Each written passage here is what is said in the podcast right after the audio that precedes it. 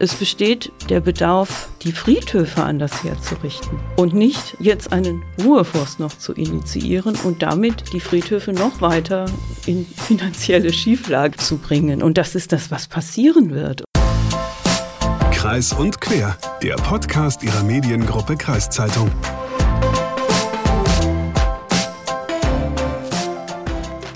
Hagen, soll ich dir mal was sagen? Ähm, das ist jetzt wohl eine rhetorische Frage, denn egal was ich sage, du sagst mir was. Ich sag's jetzt einfach. Ja. Als ich mich das erste Mal ein bisschen mit dem Thema dieser Folge beschäftigt habe, dachte ich, boah, das wird echt schwierig, das irgendwie interessant rüberzubringen. Bestattung, Friedhof, Tod. Ich persönlich verbinde das mit älteren Menschen, also sehr weit weg von mir und meinem Leben. Aber je länger ich mich jetzt für diesen Podcast damit beschäftigt habe, desto interessanter fand ich es irgendwie. Das ist schön, dass du auch noch lernst in deinem jungen Leben. Aber erzähl doch erstmal, worum es überhaupt geht. Genau, da müssen wir jetzt auch mal ein bisschen ausholen, aber versprochen, es lohnt sich. In dieser Folge geht es um alternative Bestattungsformen und was das mit den klassischen Friedhöfen macht. Gerade Begräbniswälder sind gerade sehr im Kommen. Dabei wird die Urne in einem Wald neben einem Baum vergraben. In der Regel recht unscheinbar, es gibt also keine großen Grabsteine und Blumensträuße, sondern es ist sehr naturnah. In Deutschland gibt es da vor allem zwei privatwirtschaftliche Unternehmen, die das anbieten. Die Ruhrforst GmbH und die Friedwald GmbH. Die Namen habt ihr vielleicht auch schon mal gehört. Das sind aber anders als Begräbniswald oder Waldfriedhof eingetragene Markennamen mit einem bestimmten Konzept. Das wusste ich vorher zum Beispiel auch nicht. Ja, ich zum Beispiel auch nicht. Und in dieser Folge geht es auf jeden Fall um die Ruhrforste. So einer ist nämlich in der Gemeinde Ottersberg im Kreis Pferden hier in der Nähe bei uns geplant. Und da gibt es ordentlich Widerstand dagegen. Vor einiger Zeit hatten die BesitzerInnen eines kleinen Waldes im Ortsteil Quellkorn der Surheide die Idee, einen Begräbniswald aus ihrem Forst zu machen. Anfang 2021 stand dann im Rat der Gemeinde Ottersberg ein Grundsatzbeschluss zur Debatte. Genau, es ging also darum, um das kurz einzuwerfen, es ging darum, wollen wir das überhaupt grundsätzlich machen mit diesem, mit diesem Begräbniswald, mit dem Ruheforst? Grundsätzlich, weil die BesitzerInnen, die hatten einen Realverband gegründet und die möchten mit Unterstützung der Landwirtschaftskammer einen Ruheforst dieser gleichnamigen Firma schaffen. Und das alles unter der Trägerschaft der Kommune, weil das ist in Deutschland so vorgegeben, dass das entweder Kommunen oder Kirchengemeinden sein müssen. Im Rat wurde das vor allem mit Stimmen der CDU damals recht eindeutig auch so beschlossen, dass man das machen will. Aber es gab auch schon von Anfang an Gegenstimmen aus der Opposition, die vor allem ein fehlendes Gesamtkonzept und fehlende Informationen beklagten. Und auch die AnwohnerInnen der Soheide, des kleinen Wäldchens, hatten Sorge vor den Auswirkungen dieses Begräbniswaldes und sammelten damals 217 Unterschriften gegen den Ruheforst. Trotz dieser 217 Unterschriften der AnwohnerInnen gegen diese Einrichtung des Ruheforstes blieb die Politik ähm, unbeeindruckt. Es gab ein paar EinwohnerInnenversammlungen, aber im Juli standen dann die fertigen Verträge im Gemeinderat zur Abstimmung. Und diese Abstimmung, die wurde knapper als die erste Abstimmung, die im Januar stattgefunden hat. Aber trotzdem, es ging durch und man wollte einfach das jetzt alles einrichten. Aber dann kam der Landkreis, die übergeordnete Behörde. Und der Landkreis, der verlangte dann, anders als ein paar Kilometer weiter in Kirchlinden, wo es auch einen Ruheforst gibt, und der Landkreis verlangte dann für so Heide, für diesen Ruheforst, eine Änderung des Flächennutzungsplanes. Und das dauert dann laut des Bürgermeisters von so Heide mal 15 Monate, bis sowas durch ist. Genau. Jetzt habt ihr recht viel gehört. Wir hoffen, ihr seid noch da, aber wir haben es jetzt auch im Grunde geschafft, weil das ist im Grunde der Stand jetzt. Es ist mittlerweile etwas ruhiger geworden um das Projekt. Die KritikerInnen hoffen aber, durch diese Änderung des Flächennutzungsplans nochmal mehr Gehör zu finden. Und äh, für diese Podcast-Folge wollen wir beide Lager zu Wort kommen lassen. Die KritikerInnen und die BefürworterInnen. Und Luca, du hast gesagt, am Anfang der Folge hast du ja gesagt, du hast was gelernt. Was hast du gelernt? Ich hatte ja äh, in der letzten Podcast-Folge noch gesagt, dass ich mir für mich auch vielleicht ganz gut eine Urne in so einem Wald vorstellen kann, weil ich mag die Natur, ich finde das schön unter Bäumen und so. Und ich muss sagen, ich habe in dieser Folge jetzt noch mal einiges dazugelernt. Das ist jetzt nicht so, dass ich das komplett ausschließen würde, aber ich denke da irgendwie noch mal anders drüber. Und vielleicht geht es euch ja genauso nach den Interviews, die jetzt kommen. Aber bevor wir die beiden Parteien zu Wort kommen lassen, haben wir erstmal ein Interview geführt mit Anne-Kathrin Mensching. Und die Dame ist von der Landwirtschaftskammer und sie ist, sie berät Menschen, die ihren Wald oder ihren Forst für Waldbestattungen einrichten möchten. Unter anderem auch in Surheide. Und da ging es erstmal um ein paar Grundsatzfragen, was man eigentlich alles beachten muss wenn man so was einrichten will und wie es dann genau aussieht, wenn man eine Waldbestattung vornehmen möchte. Frau Mensching, ähm, welche Flächen sind denn geeignet, um dort ähm, Waldbestattungen durchführen zu können? Bestenfalls handelt es sich um eine gut angebundene Fläche, das heißt, die gut erreichbar ist, sowohl jetzt mit dem Pkw als auch dann in die Fläche hinein. Wir wollen dort tatsächlich auch so gut es geht jedem natürlich auch den Zugang ermöglichen. Äh, sie darf nicht zu steil sein. Gut, das ist hier in Norddeutschland weniger das Problem. Das haben wir dann in manchen Flächen unten in, in Südniedersachsen. Und vor allem das Wichtigste ist eigentlich der Baumvorrat, wie man so schön sagt. Also womit ist der, ist die Fläche bewachsen? Wir brauchen da am besten einen abwechslungsreichen Mischwald, auf jeden Fall einen hohen Laubholzanteil. Das heißt, Laubbäume sind dann gefragt als, als Grabbäume. Und nicht zuletzt sollte, um dem Namen auch gerecht zu werden, Ruheforst, sollte es auch eine hinreichende Ruhe dort vor Ort herrschen. Also dass immer ein bisschen Hintergrundgeräusche äh, präsent sind hier im norddeutschen Flachland lässt sich kaum vermeiden, aber da achte ich schon bei der Auswahl auch sehr drauf, äh, dass man dort wirklich auch Ruhe finden kann, wirklich im Sinne von akustischer Ruhe. Sie arbeiten ja mit einer Firma zusammen, Firma Ruhrforst. Warum eigentlich? Also ich dachte immer, Ruhrforst, das ist die Bezeichnung für ein Areal für eine Waldbestattung und nicht der Name eines Unternehmens. Der Begriff Ruhrforst ist tatsächlich geschützt. Das ist natürlich einerseits beschreibt es das, was wir da tun, aber es ist tatsächlich ein geschützter Begriff von eben der Firma Ruhrforst GmbH.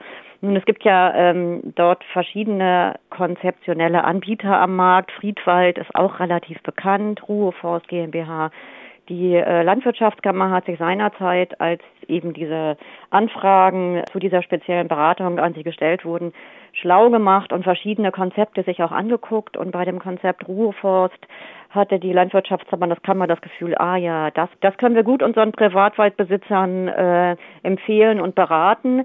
Das hat auch damit zu tun, dass äh, Ruheforst oder zum Konzept Ruheforst immer schon von Anbeginn gehört hat, ganz bewusst auch die Nähe der Kirchen zu suchen, so dass wir auch ähm, immer wieder auch die Kirchengemeinden vor Ort ansprechen können äh, mit der Frage der Trägerschaft.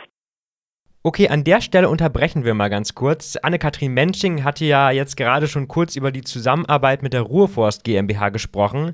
Wir haben da noch mal ein bisschen weiter recherchiert. Weil die Landwirtschaftskammer Niedersachsen, die hat äh, 2012 einen Franchise-Vertrag mit der Ruhrforst GmbH unterzeichnet und die ist seitdem für das Regionalmarketing des Unternehmens zuständig. So steht es wenigstens in der Pressemitteilung zur Vertragsunterzeichnung damals. Genau, und das Interessante dabei ist aus meiner Sicht, die Landwirtschaftskammer Niedersachsen ist eine Körperschaft des öffentlichen Rechts mit hoheitlichen Aufgaben. Die kriegt also auch öffentliche Steuermittel. Und dass die dann einen Franchising-Vertrag mit einem privatwirtschaftlichen Unternehmen unterzeichnet, das finde ich irgendwie komisch, weil es ist, gibt ja auch noch zum Beispiel eine Friedwald GmbH und andere. Genau, und äh, deswegen haben wir nochmal nachgefragt. Und Anne-Kathrin Mensching meinte, dass WaldbesitzerInnen nicht zwangsläufig auf die Ruheforst GmbH zurückgreifen müssen und dass die Landwirtschaftskammer auch schon Menschen beraten hat, die dann eigene Begräbniswälder ins Leben gerufen hatten. Also es ist nicht exklusiv für die Ruheforst GmbH. Genau, das heißt, sie vermarktet auch nicht nur diese Ruheforste, wobei mich dieser Franchising-Vertrag halt nach wie vor irgendwie irritiert und auch der Fakt, dass die Landwirtschaftskammer jetzt in Bestattungen macht. Also wenn das jetzt ein Service für WaldbesitzerInnen wäre, okay, aber wenn ich jetzt lese, dass die Landwirtschaftskammer die KundInnen berät, die Beisitzungen vorbereitet und begleitet, sowie die Friedhofsverwaltung samt Sterberegister übernimmt, dann finde ich, da ist irgendwie was im Ungleichgewicht. So, ist zum, zumindest meine Meinung. Okay, genug irritiert von Luca. Ähm, jetzt geht's weiter mit dem Gespräch. Sie haben den ähm, Baumbestand angesprochen, der muss ja für 99 Jahre vorgehalten werden. Was passiert eigentlich, wenn der Baum, unter dem ich liege, ähm, krank wird und gefällt werden muss?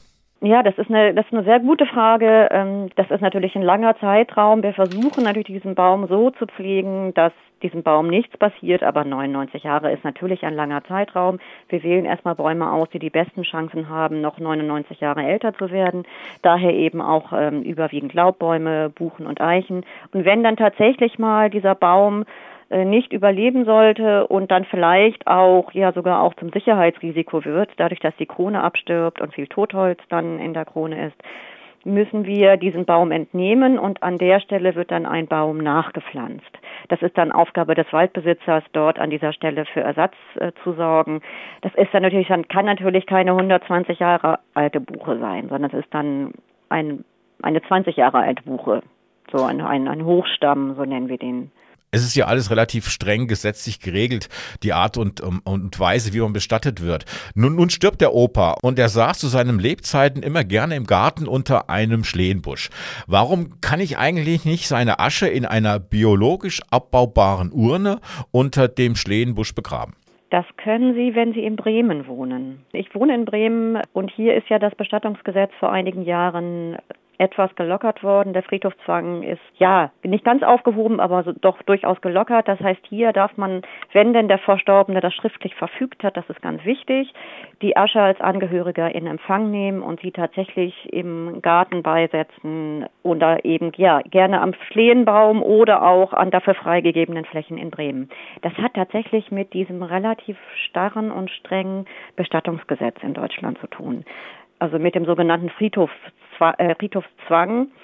Äh, der Friedhof ist insofern, also der Wald ist insofern noch als Friedhof definiert, aber eben nicht der Garten zu Hause. Sollte dieses Gesetz, dieses starre Friedhofsgesetz geändert und angepasst werden, wie es in Bremen der Fall ist, also auch hier in Niedersachsen? Also ich sehe Momente eigentlich äh, momentan, also zumindest in Niedersachsen kann ich es ja ganz gut überblicken, eigentlich keinerlei Bestrebungen. Be äh, Bremen ist ja tatsächlich ähm, sehr weit vorausgeprescht, was das angeht. Ich finde, es hat tatsächlich verschiedene Aspekte. Ich bin jetzt gar nicht unbedingt jemand, die sagen würde, wir sollten tatsächlich den Friedhofszwang komplett aufheben. Man muss sich zumindest gut überlegen, was man damit tut. Denn was die Konsequenz ist, ist, wenn man die Asche eben nicht mehr an einem Ort beisetzt, der für alle öffentlich zugänglich ist, dass eben vielleicht eine Angehörige, vielleicht auch in der nächsten oder übernächsten Generation, vielleicht gar keinen Ort mehr vorfindet um diesen verstorbenen Menschen zu besuchen. Das finde ich manchmal, gerät manchmal so ein bisschen in Vergessenheit, dass man so ein bisschen äh, sehr stark darauf guckt, okay, wo wünsche ich mir eigentlich, wo möchte ich eigentlich bleiben und ich finde meinen Garten eigentlich schön, auch das wäre doch toll und dann können wir auch alles individuell gestalten. Aber es ist eben kein öffentlicher oder öffentlich zugänglicher Ort mehr.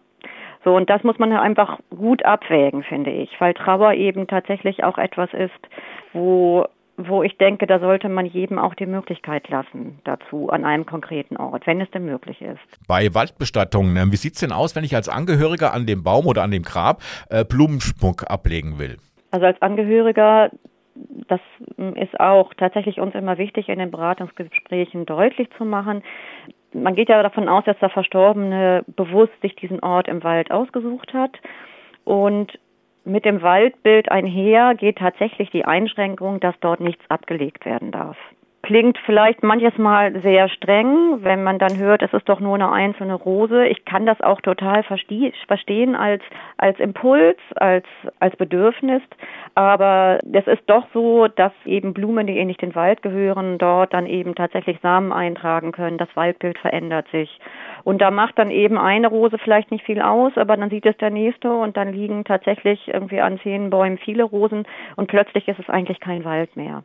Und wir versuchen eher das Bewusstsein dafür zu schaffen, dass der Wald in bester Weise eigentlich für dieses Grab äh, sorgt und für die Grabpflege sorgt. Darf ich ein Namensschild an den Baum anbringen oder daneben stellen? Ja, also wir, das ist standardisiert, das ist auch in der Friedhofssatzung in den Ruheforsten so vorgegeben.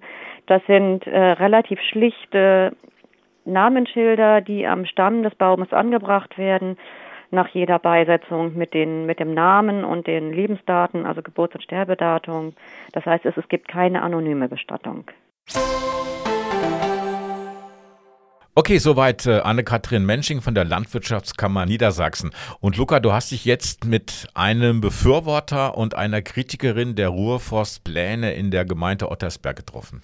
Genau, diese Woche habe ich mich mit Petra Ruhrs bei uns hier im Studio in Siege verabredet. Sie ist Mitglied der SPD-Fraktion im Ottersberger Gemeinderat und fand von Anfang an die Datenlage und das Konzept zum Ruhrforst etwas dürftig.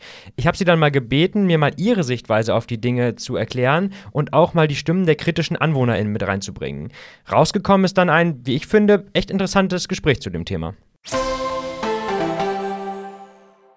Warum glauben Sie denn, dass der Forst zu Heide nicht der richtige Ort ist für den Ruheforst? Ähm, ich habe mir die anderen Ruheforste mal angeschaut. Es gibt ja mittlerweile doch ziemlich viele. Und ähm, die liegen häufig an Kreisstraßen oder sehr außerhalb. Und der Ruhrforst in der Soheide, der umfasst ja in der jetzigen Planung knapp fünf Hektar. Er ist also sehr klein. Also es ist so hufeisenförmig eigentlich eine, eine Bebauung. Da wohnen Menschen. Es gibt Urteile mittlerweile von anderen ähm, Anliegern an, ich glaube, das waren sogar Friedwälder, also jedenfalls, die haben geklagt. Es gibt auch Urteile, die sagen, der Tod gehört zum Leben und man muss es auch dulden, wenn man vom Kaffeetisch aus eben auf so einen Ruhebiotop schaut. Ja, kennt man ja von Friedhöfen, die sind ja auch meistens mitten in der Stadt. Genau, da gibt's ja auch noch einen Unterschied. Aber ähm, es muss ja nicht alles gemacht werden, was gesetzlich möglich ist. Sagen Mhm. wir das mal so. Also das ist jetzt kein Argument, mit dem wir den Ruheforst verhindern wollen oder so, sondern ähm, ich finde einfach, das muss man im Kopf behalten. Und das war natürlich auch ähm, ein wichtiges Argument. Die Anwohner haben ja so gelbe Kreuze auch gebastelt und überall aufgestellt und gesagt, ähm, wir wollen das hier nicht. Wir sind nicht dagegen, dass sich jemand gerne im Wald bestatten lassen möchte, aber wir möchten das nicht in unmittelbarer Nähe haben. Und das ist durchaus ein Argument, was ich nachvollziehen kann, zumal es eben zwei sehr schmale Straßen gibt, die dahin führen. Das ist ja ein Naherholungsgebiet. Man geht da mal spazieren, man fährt da mit dem Rad hin, läuft ein bisschen durch den Wald und Pferde gibt's auch. Aber da ist eben sonst überhaupt keine Infrastruktur. Häufig sind Ruheforste auch in der Nähe von Friedhöfen. Also, dass man zum Beispiel da mal eben auf die Toilette geht und dann fährt man noch 200 Meter weiter, parkt da und geht eben dann zu dem Ruhebiotop, zu dem man gehen möchte. So, ne? Die Surheide ist ein reines Wohngebiet. Nebenan ist ein bisschen Acker und der Wald. Das heißt, man hat im Grunde keine Strukturen dort. Und das ist eben auch der Unterschied zu einem Friedhof. Wenn ich ein Haus neben einem Friedhof baue, ist er meistens schon da. So. Ne? Also zumindest ist es ja bei uns auf dem Dorf so, dass da nicht plötzlich neue Friedhöfe entstehen. Ne? Äh, Insofern konnte ich also die Kritik der Anwohner sehr gut teilen. Und die ganze Planung war so, Herr Weber ist ja der Bürgermeister, der letztes Jahr gewählt wurde, weil er auch sehr viel mit Bürgerbeteiligung immer gemacht und gesagt hat. Und die Bürgerbeteiligung ist in diesem Fall meiner Meinung nach so schlecht organisiert gewesen. Es wurden ganz konkrete Fragen gestellt. Also wo kommt der Parkplatz hin? Wo kommt der Andachtsplatz hin? Wie viele Begräbnisse plant ihr denn oder Beisetzungen? Also wie viele Leute werden erwartet? Wer soll denn da beigesetzt werden? Die Leute aus dem Ort oder Bremer, die das vielleicht toll finden in der Surheide. Ich meine, wir haben ja Otto Modersohn in Fischerhude und die ganzen Maler und es könnte schon sein, dass es Leute gibt, die einfach sagen, ach ja, das ist ein Wald, da möchte ich gerne meine Anverwandten, meinen Baum und meine Familie dann beigesetzt haben. Alles völlig legitim, das so zu sehen. Aber ich muss ja, wenn ich so etwas plane, also da gehe ich jetzt jedenfalls mal von aus, als Kaufmann, Zahlen haben, ein Konzept und so weiter. Und ich finde, wenn man Bürger beteiligt oder ihnen verspricht, sie zu beteiligen, dann muss man genau das vorlegen. Und wir haben also von Frau Mensching dreimal den Vortrag gehört, wie toll das mit dem Ruheforst ist. Es gibt da auch einen sehr schönen Prospekt. Und das ist aber im Grunde immer nur so eine Wiederholung des, ja, Ruheforste sind schön. Ja. Aber vielleicht nicht in der Surheide. Wenn ich jetzt mir das so anhöre, dann denke ich jetzt erstmal, ein Ruheforst ist ja etwas sehr, mh, in Anführungszeichen, Natürliches. Da, Ja. wird, da wird wenig, sage ich mal, verändert. Und ein Friedhof im direkten Vergleich ist mit deutlich mehr baulichem Aufwand verbunden. Genau. Sie sagten jetzt gerade schon, die Friedhöfe sind ja meistens schon da. Mhm. Kann man das jetzt also so deuten, dass im Grunde, dass es heute noch schwieriger wäre, zum Beispiel einen Friedhof neu aufzumachen und dass der Vorteil der Friedhöfe im Grunde einfach ist, dass sie schon da sind? Das könnte man so sehen, ja. Ja. Ich habe da allerdings noch ein anderes Problem im Hinterkopf und das ist eben dieser zweite Punkt, äh, den wir jetzt auch gerade für den Flecken Ottersberg als Kritik anbringen möchten. Ich muss aber noch mal ganz deutlich sagen, also wer sich in einem Ruheforst beerdigen lassen möchte oder beisetzen lassen möchte, der soll das tun. Ich habe da überhaupt kein Problem mit. Ich möchte nur, dass die Konsequenzen auch klar sind. Und das ist eben das, was ich meine. Man legt Konzepte vor, man legt Zahlen vor, damit alle alles wissen.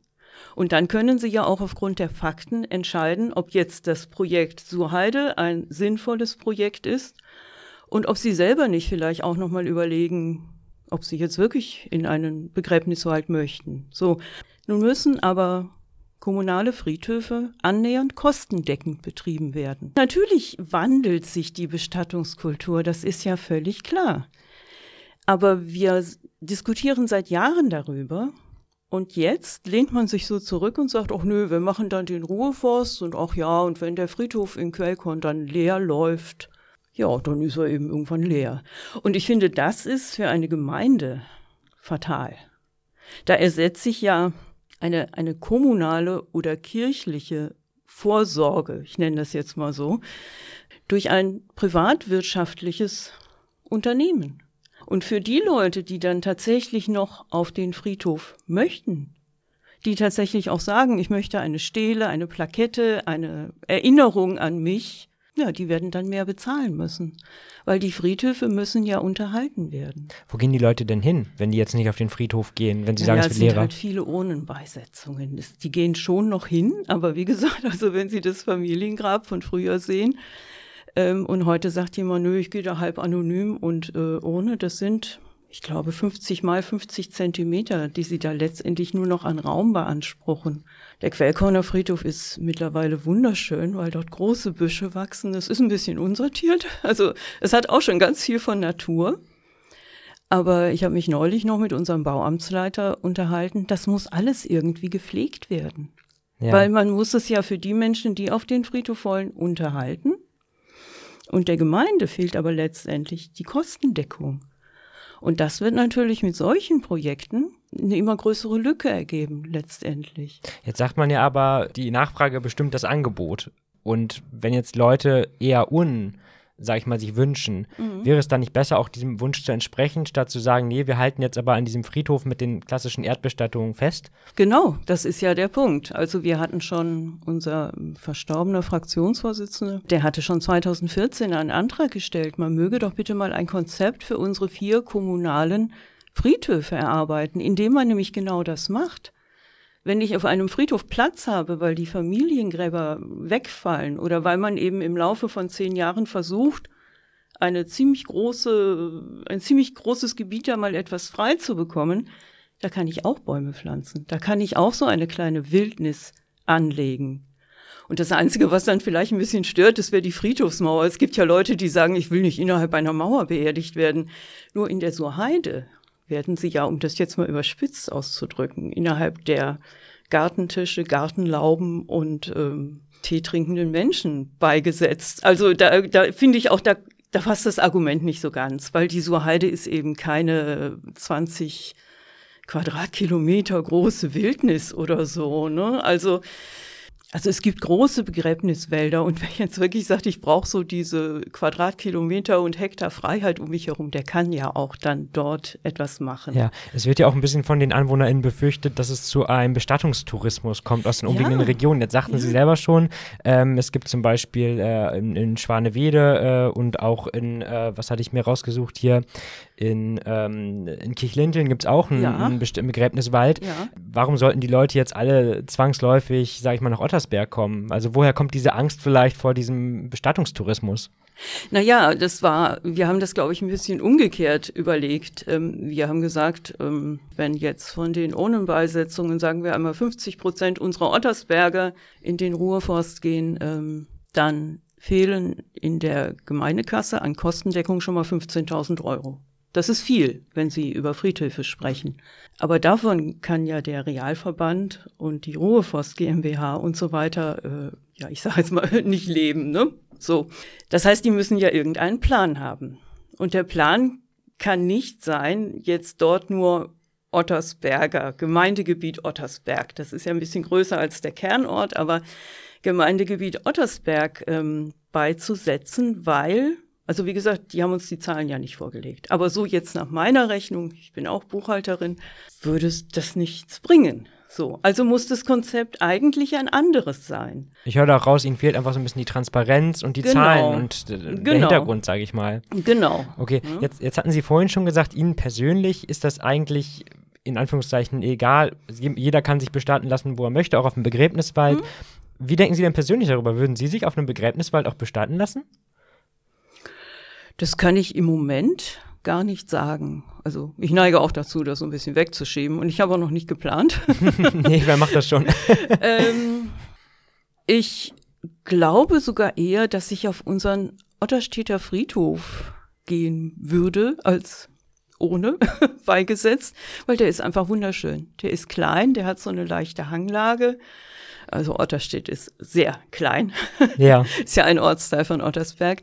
Ähm, aber ich finde schon, so eine gewisse Verbundenheit ist ja da. Also ich komme eigentlich aus dem Rheinland und äh, wohne jetzt aber seit 23 Jahren in Ottersberg. Das ist aber meine ganz persönliche Sache und ich, mein Mann und ich, wir würden mit Sicherheit kein Familiengrab haben wollen. Insofern kann ich diese Argumente alle voll nachvollziehen. Hm? Aber ähm, ich weiß gar nicht. Ich, ich glaube wirklich, es würde auf so ein zwei Urnen nebeneinander äh, hinauslaufen und wenn das dann ein bisschen schön gestaltet ist und das ist ja eigentlich der Punkt, über den ich in letzter Zeit sehr viel spreche.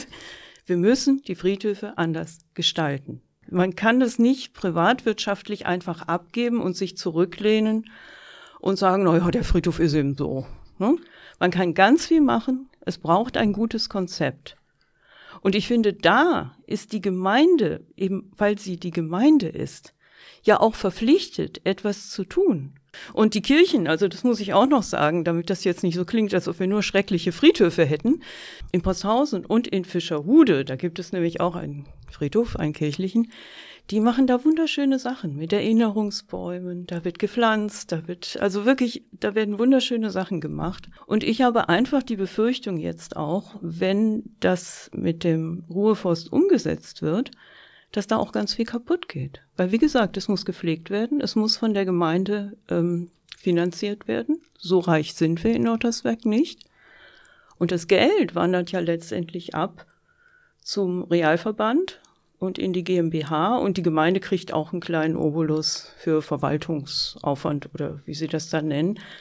Aber das deckt sich eben nicht mit dem Ausfall an, an Gebühren. Ich habe jetzt mal in Vorbereitung auch auf dieses Gespräch ähm, eine Statistik rausgesucht äh, aus dem Jahr 2017, Ja. wo auch ähm, die Leute befragt wurden, wie sie sich gerne bestatten lassen wollen würden.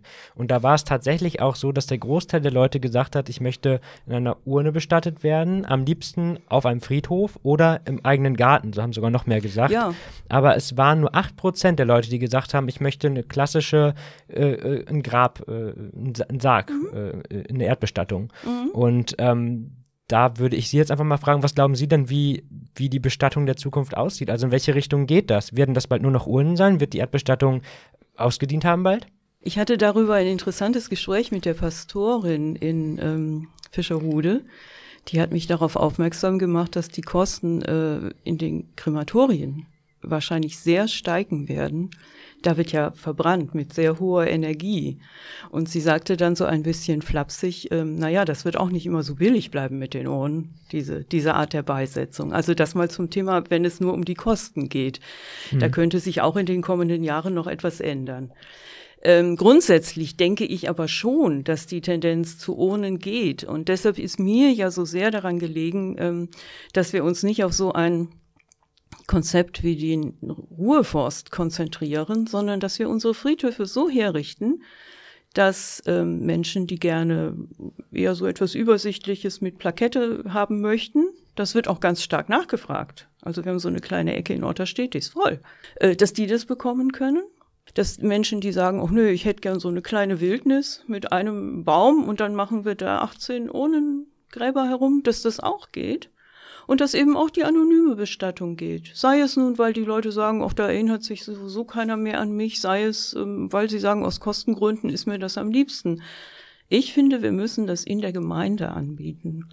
Und Herr Weber spricht ja immer viel von dem Bedarf, der besteht. Aber ich glaube, er hatte einen falschen Gedanken. Es, es besteht meiner Meinung nach der Bedarf, die Friedhöfe anders herzurichten und nicht jetzt einen Ruheforst noch zu initiieren und damit die Friedhöfe noch weiter in finanzielle Schieflage, sag ich mal, ähm, zu bringen. Und das ist das, was passieren wird. Und dann, dann zahlt letztendlich die Allgemeinheit mehr für eine kommunale Leistung, die ihr ja auch zusteht, während privatwirtschaftlich Gewinne erwirtschaftet werden.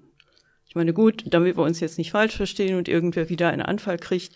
Der Realverband ist eine Körperschaft öffentlichen Rechts, aber es ist eben eine Organisation der Landwirte und es hat jetzt nichts direkt mit der Allgemeinheit zu tun. Und ich sehe die Gemeinde immer in der Pflicht, etwas für die Allgemeinheit zu leisten und bereitzustellen.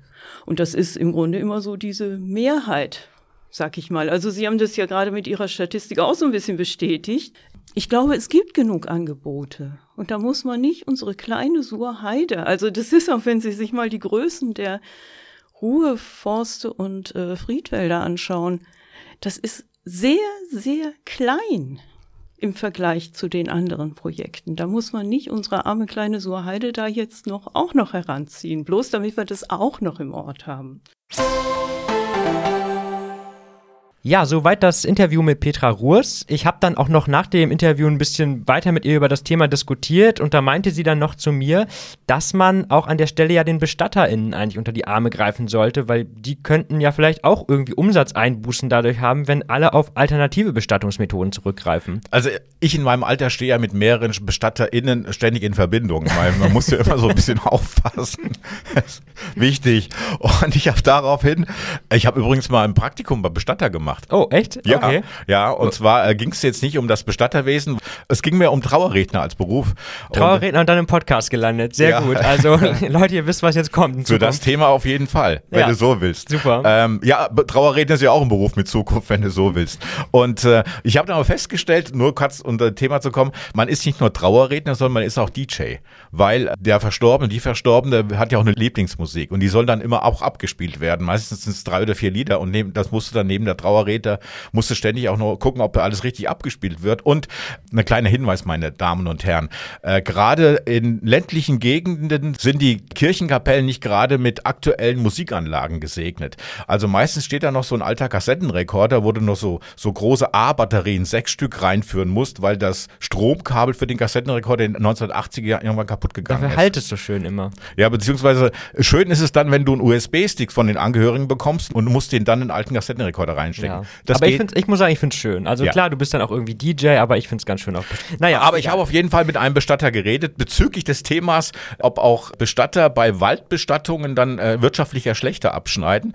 Und er hat mir gesagt, der Bestatter, mit dem ich geredet habe, dass das kaum wirtschaftlichen Einfluss auf das Bestattungsunternehmen und auf das Bestattungswesen hätte. Okay, interessant. Vielleicht hat Petra Rosa irgendwie noch was anderes gemeint in dem Zusammenhang, weiß ich jetzt gerade auch nicht. Ähm, ich habe mich auf jeden Fall auch noch, darum ging es ja, mit Tim Willi Weber für diese Folge getroffen. Wir haben seinen Namen gerade schon ein paar Mal gehört.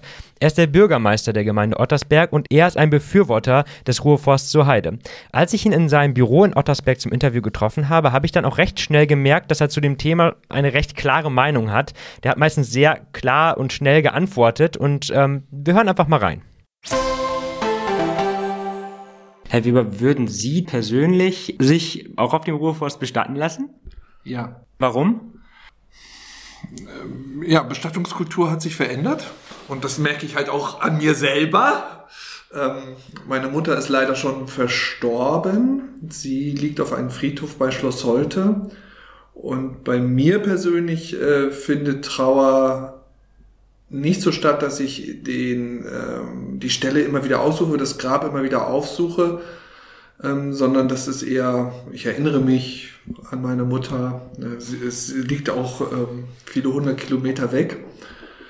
Und für mich ist es ein sympathisches Konzept. Ich kann mir das gut vorstellen. Und warum ist der, äh, der Ort oder der Wald so, so heide eine gute Idee dafür? Von den Besitzern ging jetzt die Initiative aus. Ne? Der Wald hat natürlich in Deutschland eine besondere Bedeutung, er hat eine romantische Bedeutung, ist ein Ort der Ruhe und ähm, des Friedens. Darum bietet er sich an. Aber da sind natürlich auch andere Orte denkbar. Jetzt fragen sich natürlich viele, reicht nicht ein klassischer Friedhof? Muss es jetzt noch ein weiterer Friedhof sein? Na, ob sich das wirklich viele fragen, wissen wir nicht. das haben Sie jetzt mal so gesagt. Ähm, ich gehe davon aus, oder das ist das, was ich erlebe, ist, dass Bestattungskultur sich ändert und der Bedarf ähm, an solchen anderen, ähm, für uns vielleicht alternativen Bestattungsformen wächst. Ähm, und das ist für mich jetzt auch mit das stärkste Argument, dass wir einfach im Flecken ein weiteres Angebot für die Bürgerinnen und Bürger schaffen. Was ein weiteres Argument ist, ist ja, dass die äh, Fläche dann auch für 99 Jahre ähm, zwingend so erhalten bleibt. Okay, aber Sie haben jetzt nicht die Sorge, dass der klassische Friedhof, sage ich mal, dadurch irgendwie geschwächt wird. Doch, das wird der Fall sein. Das muss man ganz klar sagen. Das ist ja logisch, ne? Wenn ich, ähm, ich habe äh, kommunale Friedhöfe, ich habe kirchliche Friedhöfe und wenn jetzt jemand nicht mehr auf den kommunalen Friedhof geht, sondern in den Ruheforst, dann habe ich ja eine geringere Nachfrage auf dem kommunalen Friedhof. Wir haben eh schon äh, bei den Friedhöfen, das hat jetzt Ottersberg auch nicht alleine, ähm, die Herausforderung, dass immer mehr Flächen frei stehen, ne? dass äh, viele Menschen die Grabpflege auch nicht mehr so ernst nehmen, wie das mal vor 20, 30 Jahren noch der Fall wird, äh, war. Ähm, und da ist Bestattungskultur verändert sich eben. Ne? Und wir sagen jetzt sozusagen mehrheitlich, naja, weil sich die Nachfrage ändert, möchten wir darauf auch reagieren. Wir glauben nicht, dass wir diese ähm, Entwicklung aufhalten können, wenn wir keinen Ruheforst anbieten. Gab es denn auch eine gezielte Nachfrage nach dem Ruheforst oder sagen wir nach, nach Begräbniswäldern? Teilweise ja, klar, gibt es auch diese Nachfrage, ne? aber das findet man sich dann eben, also wir haben ja in Kirchlinteln zum Beispiel einen Ruheforst, ne? und da äh, gehen dann teilweise Leute auch aus Achim und aus Ottersberg hin und lassen sich dort begraben. Wie ist das denn bei den Gebühren? Ist das ein Friedhof, der Ruheforst jetzt ein Friedhof für BesserverdienerInnen oder, äh, oder ist das preislich, sage ich mal, oder sonst auch vergleichbar mit klassischen Friedhöfen?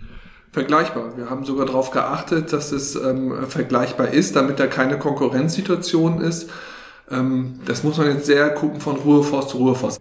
Jetzt haben ja viele AnwohnerInnen die Sorge, dass es zu einem Bestattungstourismus kommt aus umliegenden Regionen, dass der Verkehr stark zunehmen wird. Was entgegnen Sie diesen Leuten? Es ist ein sehr kleiner Ruheforst, den wir nehmen, mit 5,6 Hektar. Ne? Kirchlinteln ist mit 10 Hektar doppelt so groß oder Beispiele, die gebracht worden sind aus Schwaneweder oder Kirchlinteln, die sind äh, potenziell achtmal so groß. Ne? Das ist das eine. Das ähm, andere ist, dass ähm, bei Ruheforsten prinzipiell keine großen Trauergemeinden sind, sondern es eher ein kleiner Kreis ist. Ne? Die Trauerfeier findet ja irgendwo zu Hause statt. Und dann die Beisetzung der Urne findet in aller Regel im kleinen Kreis statt. Wir haben aber auch gesagt, naja, wir wissen es natürlich nicht sicher. Wir haben Vergleiche mit anderen Ruheforsten, dass wir das ausschließen können, aber sicher wissen wir es nicht. Und darum haben wir gesagt, nach einem Jahr wird nochmal evaluiert. Und sollte jetzt wieder erwarten, wirklich ähm, viel zu viele Leute das in Anspruch nehmen, dann müsste man über eine Begrenzung nachdenken pro Jahr. Okay, aber eine Erweiterung kommt da nicht in Frage. Erweiterung, dass die Fläche größer wird? Nein, das kommt nicht in Frage. Okay. Ähm, haben Sie denn mit so viel Widerstand überhaupt gerechnet von den AnwohnerInnen? Nein, am Anfang nicht. Also da ist schon ja, sind sehr viele Sorgen und die sind auch immer noch da. Deswegen hatten wir jetzt Anfang Oktober ja auch nochmal eine Anwohnerversammlung, also dass wir nochmal genauer hinhören, wo drückt der Schuh. Ne? Und dann wurden ja auch nochmal Dinge genannt, wie wie sieht's aus mit den Parkplätzen, müssen die nicht befestigt werden oder wie sieht's aus mit der Verkehrsführung, haben wir dann nicht viele Leute, die hier rumirren und das sind schon Dinge, die ich natürlich sehr ernst nehme. Die Sorge ist ja auch, hey, ist das dann noch unser Wald, den wir nutzen dürfen? Ne? Dürfen wir dann noch das machen, was wir vorher machen wollten? Und die Antwort ist, ja, das dürft ihr. Ähm, es ist nämlich sozusagen gerade das Konzept des Ruheforstes, dass man eben sozusagen ähm, den Tod nicht so weit verbannt, sondern dass er da auch ähm, Teil des Lebens ist. Und das ist aber natürlich auch etwas, da muss man erstmal Erfahrung sammeln. In der Regel, auch nicht immer, aber in der Regel ist es so, dass tatsächlich ähm, äh, es häufig Sorgen gibt, bevor der äh, Wald äh, eingerichtet wird und dass es dann in der Praxis sich ähm, ja, als akzeptabel und sogar als Vorteil erweist. Aber es wird sich ja schon was ändern wahrscheinlich. Einfach, ja. es wird kein klassischer, es wird sich anders anfühlen. Ja, davon gehe ich aus, wobei ich jetzt auch gar nicht sagen kann, wie, weil so viel Erfahrung habe ich ja auch noch nicht. Ne? Das kann man ja tatsächlich, also das ist aber eine schöne Frage. Wie fühlt sich das eigentlich dann an? Ne? Man macht sich vorher so Gedanken, ah, das fühlt sich nicht so gut an ne? und macht sich Sorgen. Und das ist dann tatsächlich eine spannende Frage. Ähm, wie wird sich das ähm, anfühlen, wenn es da ist. Das heißt, es ist auch ein Stück weit ein Experiment für die äh, Gemeinde Ottersberg? Für Ottersberg selbst ja, aber es gibt ja schon Erfahrungen ähm, aus anderen Gemeinden. Ne? Und mit dem Bürgermeister in Kirchlinden habe ich dort lange gesprochen und er sagt, das ist ähm, akzeptiert, der Ruheforst dort. Jetzt hatten Sie gerade schon gesagt, dass äh, natürlich die Friedhöfe in gewisser Weise auch natürlich konkurrieren werden. Wie schätzen Sie das denn persönlich ein? Nimmt das zu, Waldbestattung, Uhren und wird, wird es die Erdbestattung in Zukunft nicht mehr geben? Also soweit will ich den Blick nicht vorauswerfen, äh, aber was man schon sagen kann, dass diejenigen, die in den 60ern, 1960er Jahren geboren sind, also wo wir sagen können, ab 2040 geht es ähm, äh, mit Begräbnissen los, ähm, dass hier eine verstärkte Nachfrage sein wird. Die wird ungefähr 20 Jahre anhalten und je nachdem, wie der demografische Wandel dann einsetzt, geht man im Moment davon aus, dass es dann wieder weniger wird. Ich vermute, dass die Erdbestattung nicht ganz verschwinden wird, weil das ist ja im christlichen ähm, Kulturgut ähm, sehr stark verankert. Aber sie wird ähm, stark zurückgehen. Das merken wir ja auch schon auf den Friedhöfen, dass es dort immer mehr Urnenbestattung gibt. Ja, soweit der Bürgermeister Tim Willi Weber. Okay, jetzt würde mich interessieren, was ist denn jetzt eigentlich deine Meinung zu dem Thema, jetzt wo du so beide Positionen gehört hast? Naja, ich finde einfach, dass Frau Ruhrs, die hat ja gesagt, sie ist ja auch nicht grundsätzlich gegen diese ähm, Begräbniskultur beziehungsweise auf diesen, bei diesen Waldbestattungen. Sie sagt aber auch, dass die Friedhöfe gestärkt werden sollten, indem man die umbaut. So ein Umbau kostet aber auch ziemlich viel Geld, einen Friedhof umzubauen. Und das ist auch eine Investition, die Gemeinden, Kommunen sich erstmal leisten können und müssen. Und es ist natürlich so, dass sich das Bewusstsein in der Bevölkerung natürlich verändert. Und äh, es gibt auch nicht mehr diese, diese, diese Großfamilien in Dörfern, die es früher gab. Es geht ja auch um das Thema Grabpflege. Und ich kenne das nur von meinen Kindern, die nach dem Abi sind die weg und studieren irgendwo und gehen woanders arbeiten. Und ich glaube nicht, dass die nochmal zurück in das Dorf kommen, in dem ich wohne. Und äh, ich habe auch keinen Bock irgendwie, dass die extra kommen, um mein Grab ständig zu pflegen. Äh, von daher glaube ich einfach, dass so dass dieses Bewusstsein ändert sich, die Gesellschaft hat sich verändert und ja. die Tendenz zu diesen Waldfriedhöfen, die wird weiterhin bestehen bleiben. Und es gibt ja auch diesen esoterischen Ansatz. Du legst in einer biologisch abbaubaren Urne deine Asche unter einem Baum. Die Idee ist ja auch, die Urne zersetzt sich, deine Asche wird vom Wurzelwerk des Baumes aufgenommen und deine Seele lebt in den Ästen des Baumes weiter.